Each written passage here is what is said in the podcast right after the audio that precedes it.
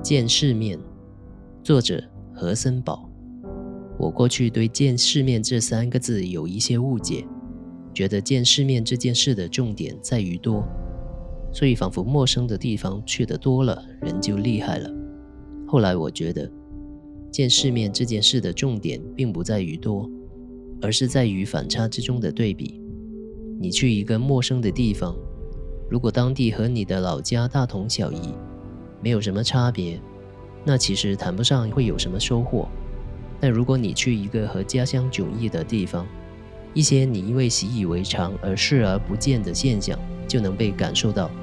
就好像药物试验和文学对比那样，只有在比较中，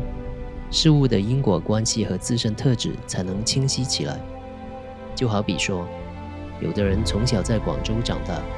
直到上大学时才去外地就读，他就会第一次深切地感受到为什么广州被称为美食之都。还有的人从小就在发达城市长大，等到了其他地方，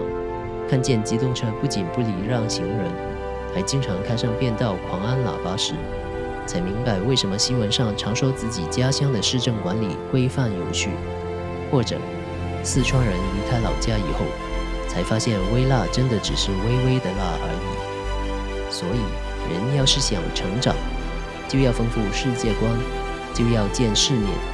而见世面这三个字的重点不在于多，在于体会不同。